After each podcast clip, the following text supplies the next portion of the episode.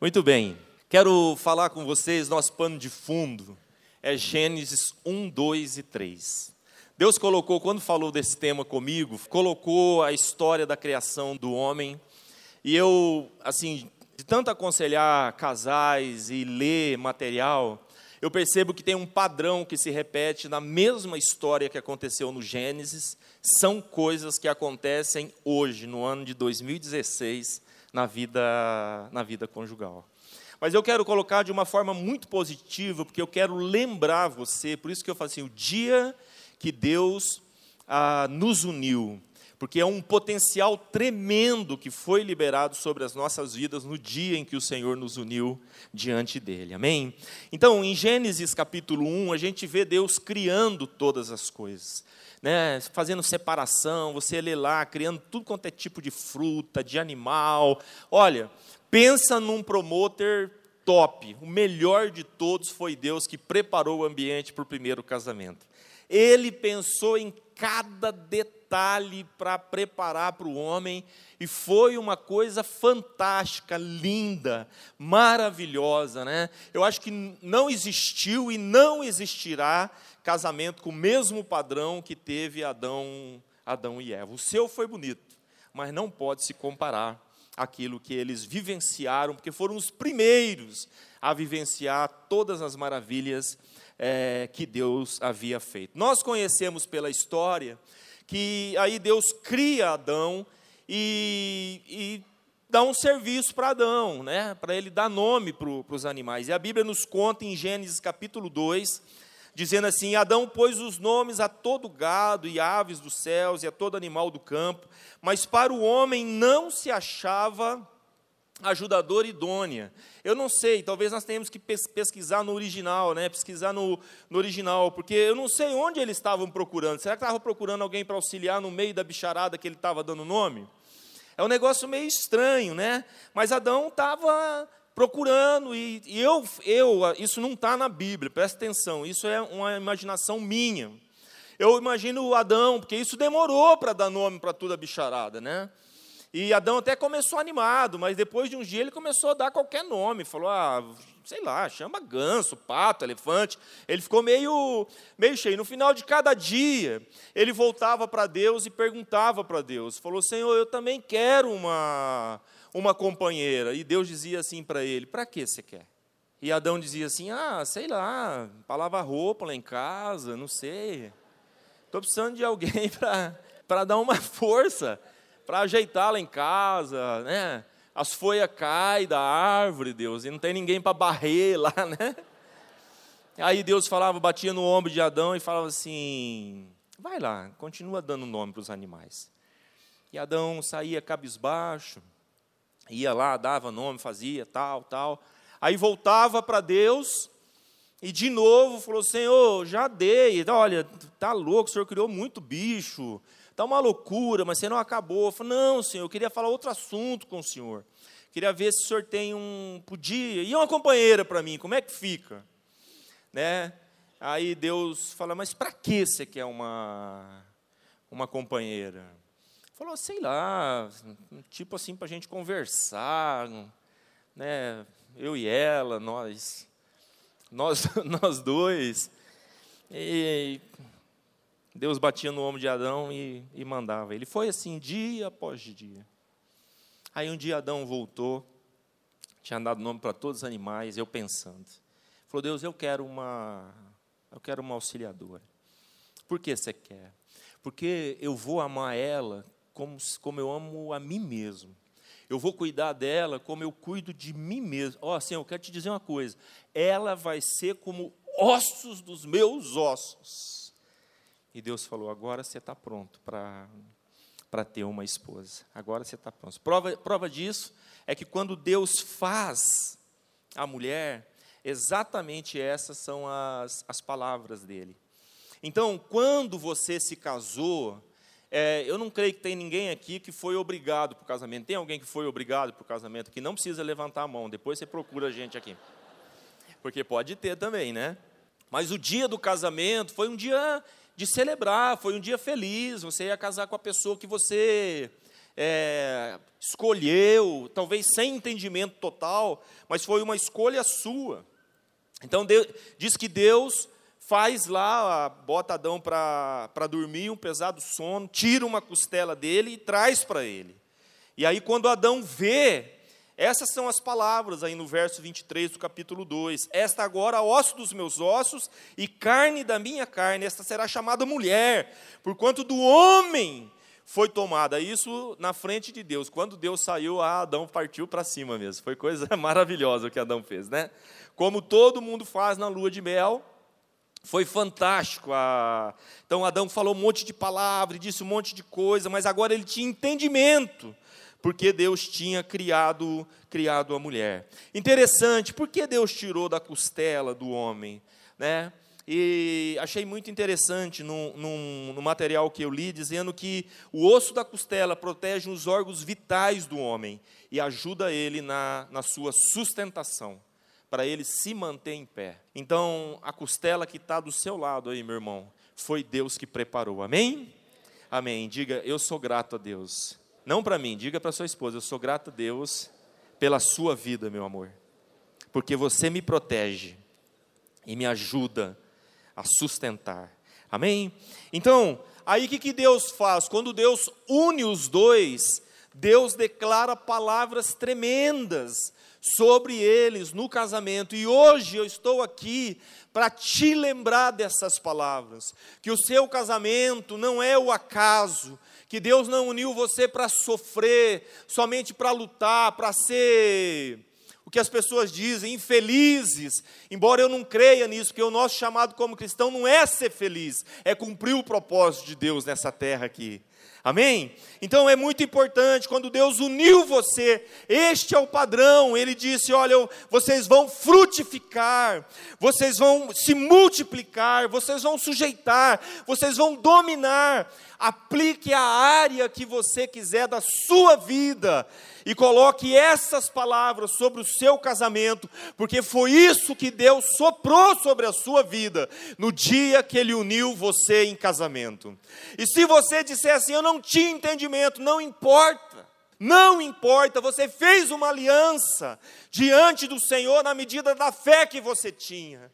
Então tem gente largando o casal, ou se largando, dizendo: Ah, eu não tinha entendimento, casei por engano. Não, não. Você casou diante do Senhor, e no dia que você se casou, Deus soprou palavras tremendas sobre a sua vida.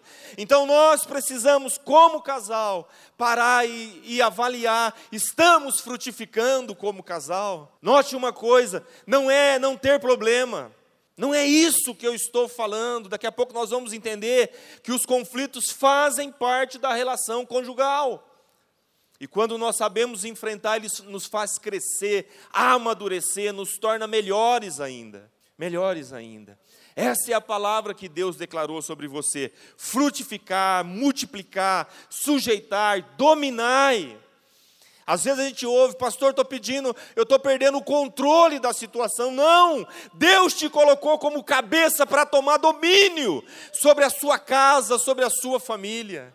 Nós ouvimos aqui a pastora Telma falando quando nós nos casamos e o Trajano e o pastor Trajano se converteu, nós decidimos que nós iríamos fazer tudo. Em outras palavras, nós iríamos pagar o preço para que a bênção de Deus viesse sobre a nossa casa.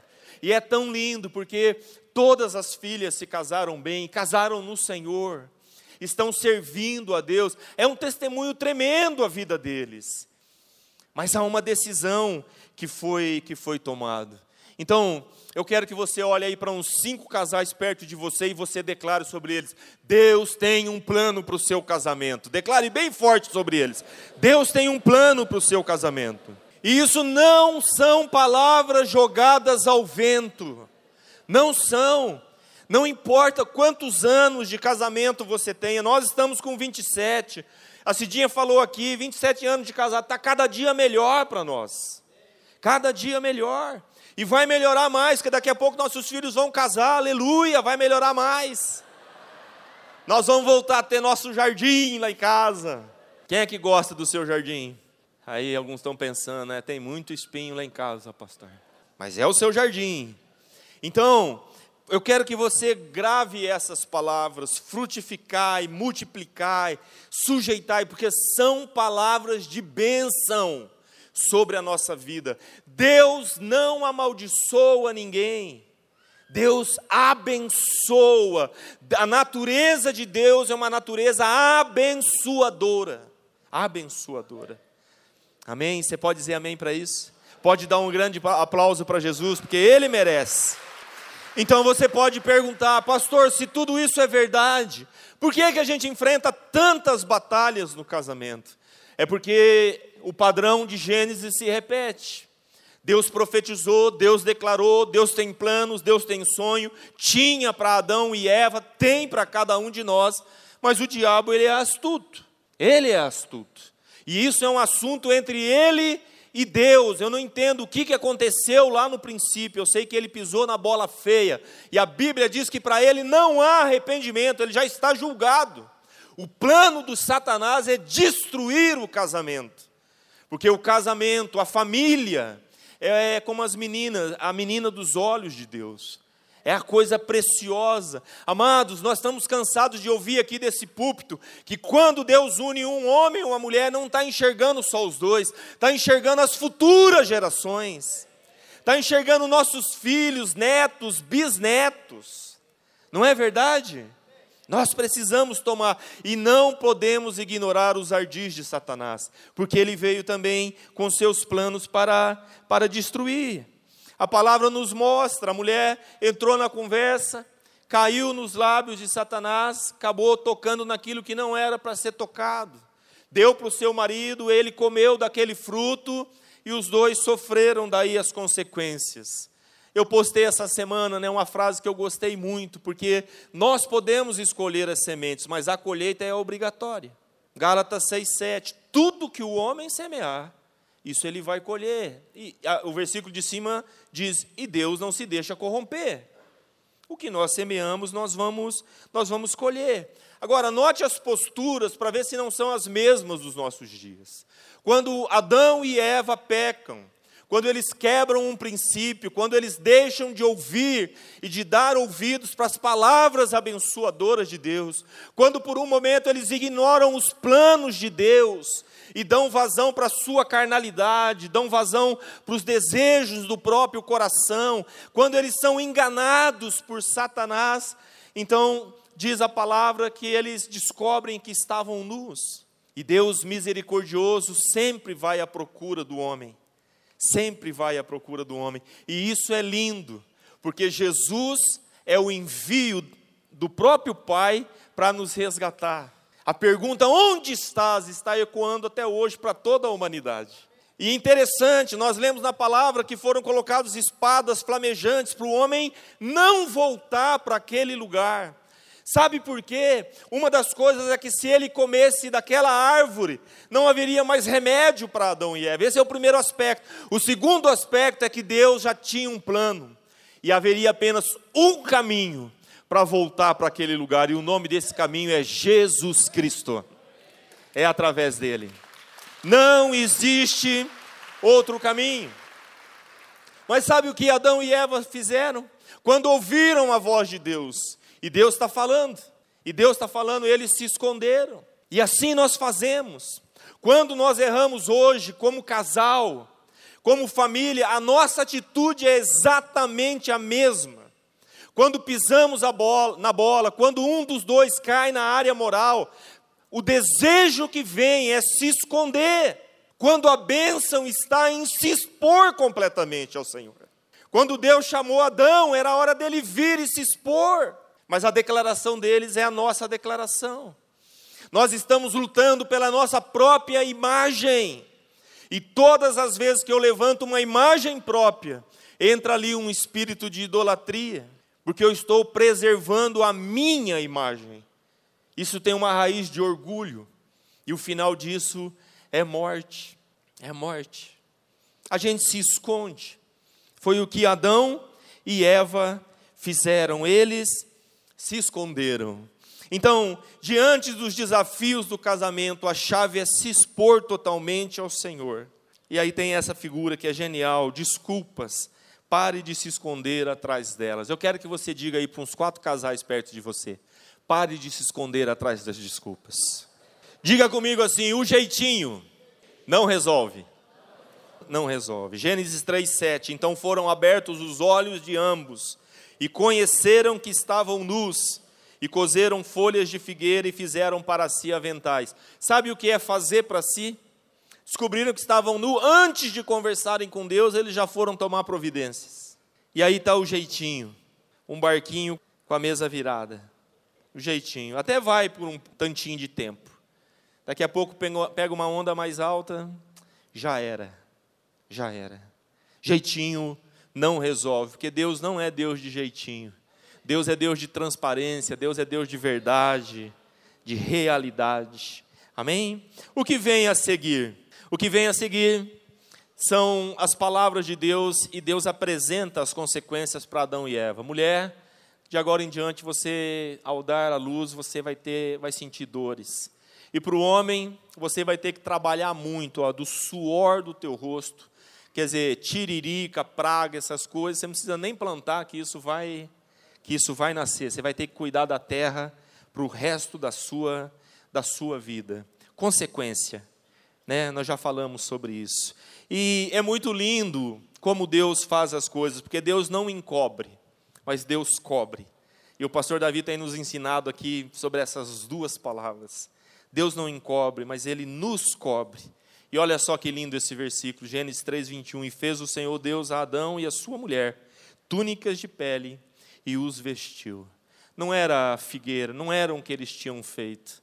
Deus tem um plano para nós. E eu quero dizer, Deus tem um plano para o seu casamento, em nome de Jesus. Agora, com voz de profeta, eu quero que vocês dois profetizem sobre dez pessoas próximas a você, dizendo: Deus tem um plano para o seu casamento. Mas bem forte, profetize mesmo. Quero que você guarde isso. Deus tem um plano. Algumas coisas que eu vou compartilhar agora, eu quero te dar um kit que não pode faltar. São três coisas que não pode faltar em casamento nenhum. Três coisas. Quem faz o aliança conhece mais a fundo. Eu vou dar uma pincelada. Se você quiser conhecer mais, você vai ter que fazer o, o curso. Tá bom? Então, primeira coisa que às vezes você está nesse auditório e você já passou por uma situação de divórcio. E todas as vezes que você ouve sobre casamento, você sente condenação. Então, eu gosto muito dessa frase: o que fazer quando já fiz o que não devia ter feito? O que fazer quando já fiz o que não devia ter feito? Sabe que Deus tem jeito para tudo, amém, gente? Amém? Deus tem jeito para tudo. Só tem um jeito para mudar uma situação de divórcio que já está consumado com outra família, com outro casamento. Isso não significa em nenhum aspecto que nós aprovamos o divórcio. Nossa palavra é sempre restauração, porque Deus tem um plano para o nosso casamento. Mas talvez você veja de um contexto de ignorância, você não sabia e etc. O que, que eu faço agora que eu já fiz o que não devia ter feito? Então a palavra para você é essa daqui, um arrependimento profundo, profundo no íntimo do teu coração, por ter quebrado a aliança que um dia você fez com alguém diante do Senhor. Somente o arrependimento profundo, e eu preciso buscar este lugar. E nós podemos buscar este lugar. A Bíblia fala a respeito de é, Esaú, que ele buscou é, com lágrimas, com, mas não alcançou. Mas isso mostra também que nós podemos buscar este lugar de arrependimento profundo. Um arrependimento profundo e, na sequência, um entendimento perfeito de que eu tenho uma aliança com essa pessoa que está aí do seu lado e não um contrato com cláusulas. Casamento é aliança. Aliança, o padrão é Cristo. Ainda que eu seja infiel, ele permanece fiel. Este é o modelo para nós como para nós como igreja. O contrato tem cláusulas. Se ela não lava a roupa, eu não trago comida para casa. É cláusulas. Se ele não faz, eu não faço. E eu quero dizer uma coisa para você: tem muita mulher punindo seus maridos não tendo relacionamento sexual com eles. Eu quero dizer que você se torna, isso é pecado diante de Deus. Porque você está empurrando o seu marido para a lascívia, para a pornografia e para o adultério. Precisamos sentar e resolver as coisas. Quando Paulo diz: O meu corpo não me pertence mais, ele está falando dessa revelação em Cristo Jesus. Quantos entendem o que eu estou dizendo? Precisamos guardar um ao outro. E essa área moral é uma área que faz muita gente, muita gente tropeçar. Então, o que eu faço quando eu já fiz o que não devia ter feito? Arrependimento profundo e depois uma revelação do que é de fato uma aliança em Cristo Jesus. E o outro aspecto é o que fazer para não fazer o que não, o que não, olha só, o que fazer para não fazer o que não, o que não deve ser feito. O que fazer? Então, quem aqui considera que tem um bom casamento? Levanta a mão. Quem quer um casamento excelente? Levanta a mão. Amém. Acho que todo mundo quer um casamento, um casamento excelente. Então, anote isso que faz parte do kit. Primeira coisa que tem que ter no kit. Vocês estão ligados? Estão prontos? Olha lá. Ah, sabia já, pastor.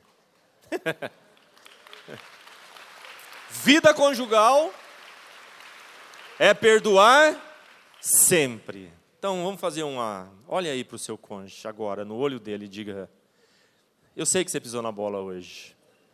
Eu te perdoo, diga. perdoar sempre. Diga, perdoar sempre. Perdoar sempre. Essa continha aí a gente não pode esquecer. O resultado de 70 vezes 7 da Bíblia é amor. É perdoar sempre.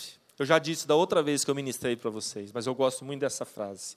As ofensas podem ser pequenas ou grandes e difíceis de perdoar, mas se o perdão não fizer parte da relação conjugal, dificilmente haverá transparência e abertura. Note uma coisa: eu não preciso ficar esperando o progresso do meu cônjuge para perdoar ele. Eu vou perdoar, mas eu estou esperando ele melhorar. Ó, vou dizer uma coisa para você: se Jesus usar o mesmo padrão com você, você está perdido. Se Jesus dissesse assim, eu vou te perdoar, eu vou esperar, pai, eu vou perdoar eles. Mas ó, deixa eles melhorarem um pouquinho. Tá? Estaríamos perdidos. Perdoar sempre. O que é perdoar?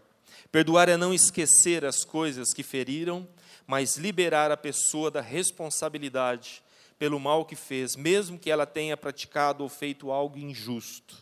Perdoar é liberar a pessoa de prestar contas de suas ações erradas, seus recados, enganos, falhas, quebra de compromisso ou traição. Jesus Cristo não morreu somente para pagar pelos seus pecados contra Deus e outras pessoas, mas também para pagar pelos pecados dos outros contra você. Então, qual é o caminho? Decida perdoar. E aqui tem duas coisas importantes que eu quero deixar dois aspectos do perdão que são bem importantes para você, que faz parte do curso, do curso Aliança. Primeiro, nós devemos perdoar a injustiça que foi cometida contra nós. Então, não foi minha culpa, foi totalmente injusto, e mesmo assim eu tenho que perdoar. Mesmo assim, eu perdoo a injustiça. E o outro aspecto, eu preciso também perdoar a consequência do pecado. No Aliança, eu citei esse exemplo. Alguém atropela alguém e essa pessoa atropelada por alguma razão perde parte do seu corpo, uma perna, por exemplo. E ele diz assim: Eu perdoo você pela injustiça cometida, pelo atropelamento, mas não te perdoo pelo fato de eu ter perdido a minha a minha perna. O perdão ele é completo, ele perdoa a injustiça e perdoa a consequência também. Na nossa vida conjugal, nós podemos ficar presos numa dessas situações, por causa de traições, por causa de maus tratos no passado. Então eu perdoo para manter o casamento, mas as consequências que eu sofri, essas eu não perdoo, e dessa forma o casamento ele não avança. O outro aspecto é sobre a questão da idolatria. Idolatria é colocar algo ou alguém no lugar de Deus. Quando você diz que alguém destruiu sua vida, você está levando essa pessoa a um lugar acima de Deus, um lugar de idolatria. Note o que está escrito em amarelo: ninguém tem esse poder, a não ser que você coloque essa pessoa no lugar que somente Deus deva estar. Então, não há alternativas. Amados, e olha aqui para mim, porque isso é tão importante. Se você não entendeu o princípio do perdão, você não entendeu a essência da vida cristã. Porque a essência da vida cristã é perdão. Eu só tenho a eternidade porque Cristo me perdoou. Fora disso, não existe vida cristã. Você pode até não conhecer profundamente outros princípios, mas este do perdão você tem que ter entendimento. Isso é nossa responsabilidade para avançarmos na nossa maturidade em Cristo Jesus. Amém? A segunda dica para você, que é muito importante. Então, o primeiro é o que? Diga, perdoar sempre. Lembra essa palavra sempre, não é perdoar, é perdoar sempre. Quanto, quantas vezes Jesus perdoa você? Sempre. Hoje mesmo você acordou perdoado já. Isso é maravilhoso. E Ele não perdoou só teu passado, o teu futuro já está perdoado também. Isso é maravilhoso. Segunda coisa que não pode faltar: palavras de palavras de afirmação. Palavras de afirmação, palavras que abençoam, palavras que reconhecem, palavras de elogio. Amém? Olha lá, a gente tem falado muito. Provérbios 18, 21. Nossa fala vai ser sempre produzir algo, ou vai produzir vida, ou vai produzir morte. Nós precisamos gerar vida através do nosso do nosso falar. Olha o recadinho aí para você, ó. Diga isso aí para sua esposa. Eu te amo tanto. Então é o seguinte, quem de vocês que está aqui gostaria de fazer uma declaração pública para sua esposa neste momento aqui?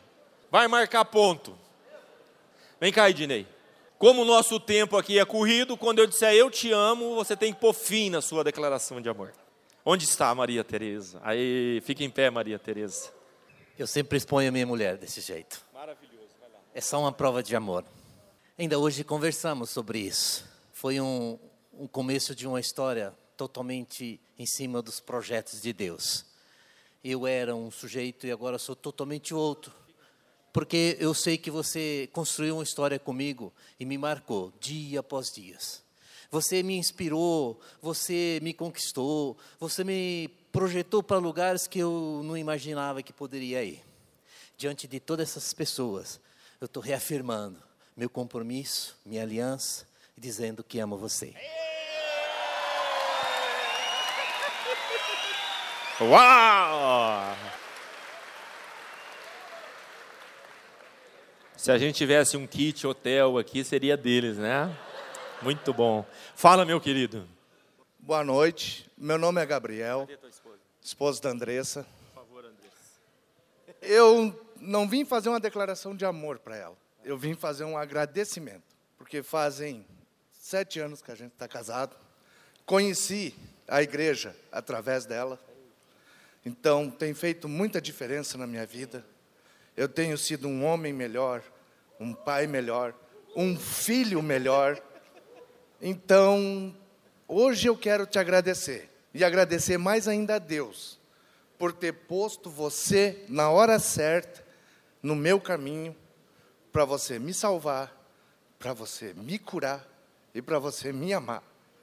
E a todo o meu coração eu entrego a ti e a Deus e que ele abençoe a nossa casa, o nosso lar e a todas as pessoas que hoje estão aqui por testemunha do meu sentimento e do amor de Deus que tem sobre a minha vida toda a bênção que um ser humano poderia esperar. Amém. Obrigado. Amém. Aleluia. Ó, eu não quero ser indelicado, eu sei que você ficaria a noite inteira falando para ela, né? A gente quer dar. Vem aqui, Alberto, também. Vem cá, meu querido. Cadê ela? Está ali. Boa noite. É, Luciano, por favor. É, nesses dois anos que a gente estamos juntos, você me resgatou. E eu sempre vou ser fiel a você, junto de Deus, na nossa casa. Eu te amo, te adoro e sempre vou te ter do meu lado. Obrigado. Aê! Cadê a Glória? Está ali. Ô, Glória, fica em pé. Ô, bem, eu te amo. Obrigado por esses 44 anos que nós estamos juntos. Amém? Se, se eu estou aqui hoje, se eu sirvo a Jesus há 28 anos, foi por tua causa, você que me levou a conhecer Jesus. Amém? E obrigado por tudo que você tem me suportado durante esses 44 anos, né? Que, né? Se hoje eu ainda não sou fácil, eu já fui muito pior. Amém? Deus já tem feito algo maravilhoso na minha vida, na tua vida, né? Obrigado por tudo aquilo que nós conquistamos junto no Senhor. Você sempre do meu lado. Né? Eu te amo. Amém? E obrigado. E obrigado pela decisão que nós fizemos um dia de passarmos aquilo que passarmos, mas juntos. Amém? Amém. Eu te amo. Oh, maravilha! Oh, glória, né? A esposa chama Glória. Tremendo. 44 anos. E Alberto lançou crédito para mais anos para frente, não é verdade? Muito bom. Quem está casado aqui há menos de um ano? Você é bonitinho. Aaron. Aaron, vem aqui fazer uma declaração para Jaque aqui na frente. Tem que dar oportunidade para os novos também, né? Desprevenido, eu ia avisar, aí não tem graça. Ai, ai. Amor, eu te amo demais. Tem sido um presente para mim passar esses sete meses e um dia juntos. Acho que é. É isso mesmo. E hum, temos muitos a conquistar ainda. Nossa vida está apenas começando, mas eu sei que junto, eu e você, nossos filhos que virão em breve, nós vamos construir muita coisa junto e na certeza que sempre Deus vai estar na nossa frente, conduzindo a nossa família e a nossa vida. Te amo demais, viu?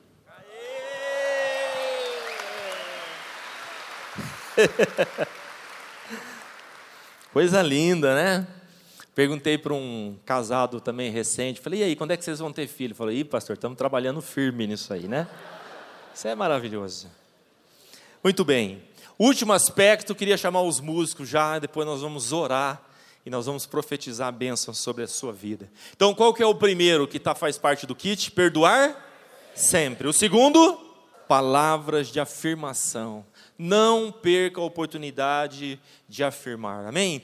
Mulheres, basta sim, pega aquilo que o pastor Léo ensinou, acorda, olha para o teu marido e diga: Você é incrível. A Cidinha tem feito isso e eu estou acreditando a cada dia, a cada dia eu estou acreditando mais. Eu acordo. ah! Coisa linda, né? Oh, Jesus maravilhoso. Número 3 e último. Essa é uma chave, tá? Não pode faltar nunca no kit. Aprenda a resolver os seus conflitos. Tá bom? Primeira coisa que é importante a gente saber, essa é uma grande verdade. Conflitos acontecem em todos os casamentos. Quer ver uma coisa? Quem aqui já teve um conflito no seu casamento, levanta a mão. Olha, não, fica com a mão levantada. Diz assim: "Tá vendo bem? Olha lá. Olha lá. Lá no Éden teve faz parte, conflitos acontecem em todos os casamentos. Mas conflitos, os conflitos não são necessariamente maus, simplesmente acontecem e o que precisamos é aprender a, a resolvê-los. E a gente aprende, porque Deus nos ensina, amém? Então, algumas dicas aí que a gente aprende no curso Aliança. Não fique dando voltas em torno de questão tópica. Né? O problema sempre está na mensagem relacional que foi enviada. Eu falei de palavras de afirmação, Todas as vezes que nós temos um conflito ou um atrito, é porque naquilo que nós falamos ou fizemos, nós transmitimos palavras abençoadoras ou palavras de maldição. Nunca é o tópico, sempre é a forma como foi falado. Essa é a essência de todo o conflito. Não é a cor da casa, não é o carro, não é a visita da sua mãe inesperada, da sogra, não é nada disso. É o que está por trás disso daí. Nós estávamos falando no curso Aliança com um casal. O ponto que eles estavam desentendendo é que ela não tinha feito janta para ele depois de um dia de trabalho. Ela não fez janta, né? podia ter feito janta, ficou em casa. A janta é o tópico. E uma pergunta simples destrava tudo. Perguntei ao marido: como você se sentiu quando você chegou em casa e não tinha janta? E ele disse: Me senti sem valor. Senti que ela não se preocupa comigo. Senti que eu não sou prioridade é, para ela. Aí nós começamos a falar daquilo que tem a ver de fato com a relação. Sempre. Recentemente, eu e a Cidinha fomos fazer um curso em Marília e voltando à noite, nós tínhamos que entrar num lugar e nós começamos a, a, a, discutir. Ela falou: não é, não é por aqui que entra. Olha, você está no meio da pista e à noite, luz atrás. E eu, é aqui mesmo. Ela falou: tinha uma placa ali, você tinha que encostar. Ela falando calmo, né? Essa é a minha narração, né?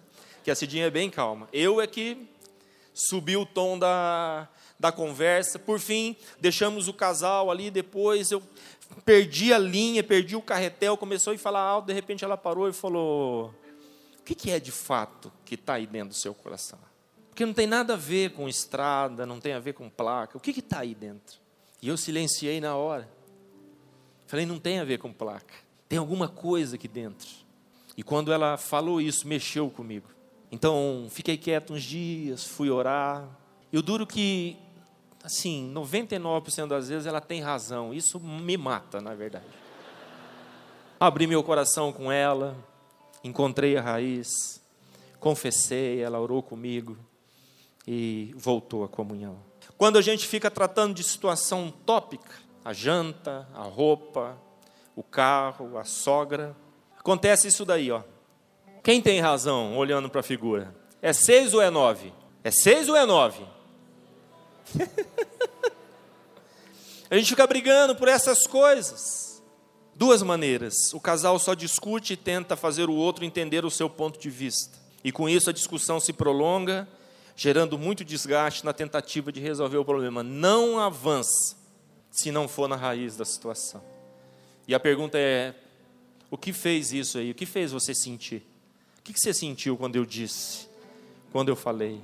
Sabe que às vezes, no relacionamento, aqui está casalzinho novinho, não fez nem um ano, a Marcinha e o. Cadê vocês? Esses dois queridos, quando eu fui ministrar no casamento deles, eu levei dois óculos. Um óculos rosa e um óculos azul. E eu dei para a Marcinha e falei, Marcinha, que cor é o mundo? Ela disse, rosa. Os convidados são rosa, o bolo é rosa, tudo é rosa. E para o Rony eu dei um óculos azul e perguntei, Rony, que cor é o mundo? É azul, tudo é azul. Os convidados, o bolo, tudo é azul. E sabe o que acontece? Às vezes a gente fica tentando convencer o outro daquilo que eu estou olhando, da minha ótica. Eles fizeram um exercício ali no altar, trocaram os óculos, e a Marcinha que só enxergava rosa, eu perguntei, e agora? Falou, agora é azul, é azul. E esse é um exercício que a gente precisa fazer constantemente na nossa vida. Outro, quando nós nos desgastamos e tentamos provar nosso ponto de vista, nós não avançamos, o que, que acontece? A gente acaba desistindo. E aí acontece um processo de desligamento. Não falo mais. Começam a aparecer palavras como: não adianta, nunca vai mudar. Você é assim mesmo, ele é assim mesmo. Nós vamos viver junto por causa dos nossos filhos. E aí o propósito, os planos de Deus que eram para o casal, vão se diluindo por falta de sabedoria e de coisas simples que a gente pode aplicar no nosso, no nosso casamento. Quero dar uma notícia para você, né, o desligamento. Deus pode usar o conflito para trazer cura para as nossas vidas. Para trazer cura. Eu, extremamente rigoroso com o horário lá em casa, tormentava a minha família. Hora de sair, Vamos, vamos, vamos, vamos, vamos, o que está acontecendo? Vocês não saem, meu Deus do céu, é uma trava, eu tomo banho primeiro, eu devia ser o último, porque eu sou mais rápido, e era um estresse geral assim. Um dia antes de vir para a igreja, dei uma estressada, e aí a Cidinha olhou para mim, de novo, e ela falou assim: quando foi que você se atrasou por minha causa? E Deus já estava falando comigo: nunca você se atrasou por causa dela. Sabe o que eu fiz? Eu fui buscar onde estava a raiz disso daí. Eu era um agente estressor da minha casa. Orei ao Senhor e falei: Senhor, onde está a raiz disso na minha vida? Deus me mostrou no banco quando eu tinha 17 anos, recém-contratado no banco que eu fui trabalhar. O gerente marcou um churrasco. E falou: semana, sábado tem churrasco para toda a agência. Quero ver você lá. Eu falei: ah, eu cheguei agora, eu acabei de ser admitido, não conheço ninguém, eu não vou. Ele falou: se você não for, eu vou te demitir. Ele estava brincando, mas eu levei muito a sério aquilo. Eu falei: então eu vou. Quando é? Em tal lugar, 10 horas. Olha o que aconteceu. Com 17 anos, juvenil de tudo. O sábado chegou. E ao invés de ir 10 horas da manhã, eu fui no lugar 10 horas da noite. Pode rir. é isso mesmo, foi assim que eu me senti. Aí eu pensei comigo: se eu chego segunda-feira e digo que eu não fui, ele vai dizer: você é um desobediente, vou te mandar embora. Se eu digo que eu fui e fui no horário errado, ele vai dizer: você é um idiota. O banco não contrata idiota e vai me mandar embora. Naquele dia, naquele dia, eu determinei no meu coração, sem saber, nunca ninguém mais iria me fazer perder horário nenhum. Porque a vergonha que eu senti foi muito grande de entrar no banco na segunda-feira. E eu tomei uma decisão aqui dentro. Eu vou passar por cima de quem for para que eu cumpra os meus horários. Sabe o que aconteceu? Entreguei isso para o Senhor, o Senhor me libertou e eu parei de estressar a minha família com relação ao horário. Não é verdade, Cidinha? Totalmente ela está dizendo aqui. Vocês não estão ouvindo, mas ela está falando totalmente. O que era um ponto de conflito, Deus usou para trazer cura sobre a nossa casa. E assim, ó, minam coisas na nossa casa. Porque todas as vezes que uma palavra me confronta e mexe comigo, é porque no fundo tem uma raiz lá dentro que precisa ser trabalhada e precisa ser curada. Amém? Saiba disso. Orar, encontrar, entregar e receber a libertação do Pai é a solução. Sabe qual é a palavra de Deus para nós? O que Deus uniu, não separe o homem. Quem é esse homem? Eu e você. Nós somos. E mais lindo ainda, ó. Malaquias 2:14. Porque o Senhor foi o quê? Entre ti e a mulher da tua mocidade. Sabe o que significa? Deus estava lá. O dia que o Senhor nos uniu, Deus estava lá. E ele declarou palavras de bênção sobre nós. Fique em pé, que nós queremos orar com vocês agora. Pega na mão do seu cônjuge aí. Diga para ele, meu bem, Deus tem planos para nós. Diga mesmo, diga lá, Deus tem planos, tem sonhos para nós. Nós já vamos encerrar, mais um minutinho que eu quero orar com você mas eu queria cantar uma canção, amém. Queria que você fizesse dessa canção a sua oração como casal, juntos, perdoar sempre, palavras de afirmação e aprender que o, nos conflitos Deus pode trazer cura e libertação sobre as nossas vidas. Vamos cantar? Segura bem forte a mão do seu cônjuge. Cidinha, vem aqui.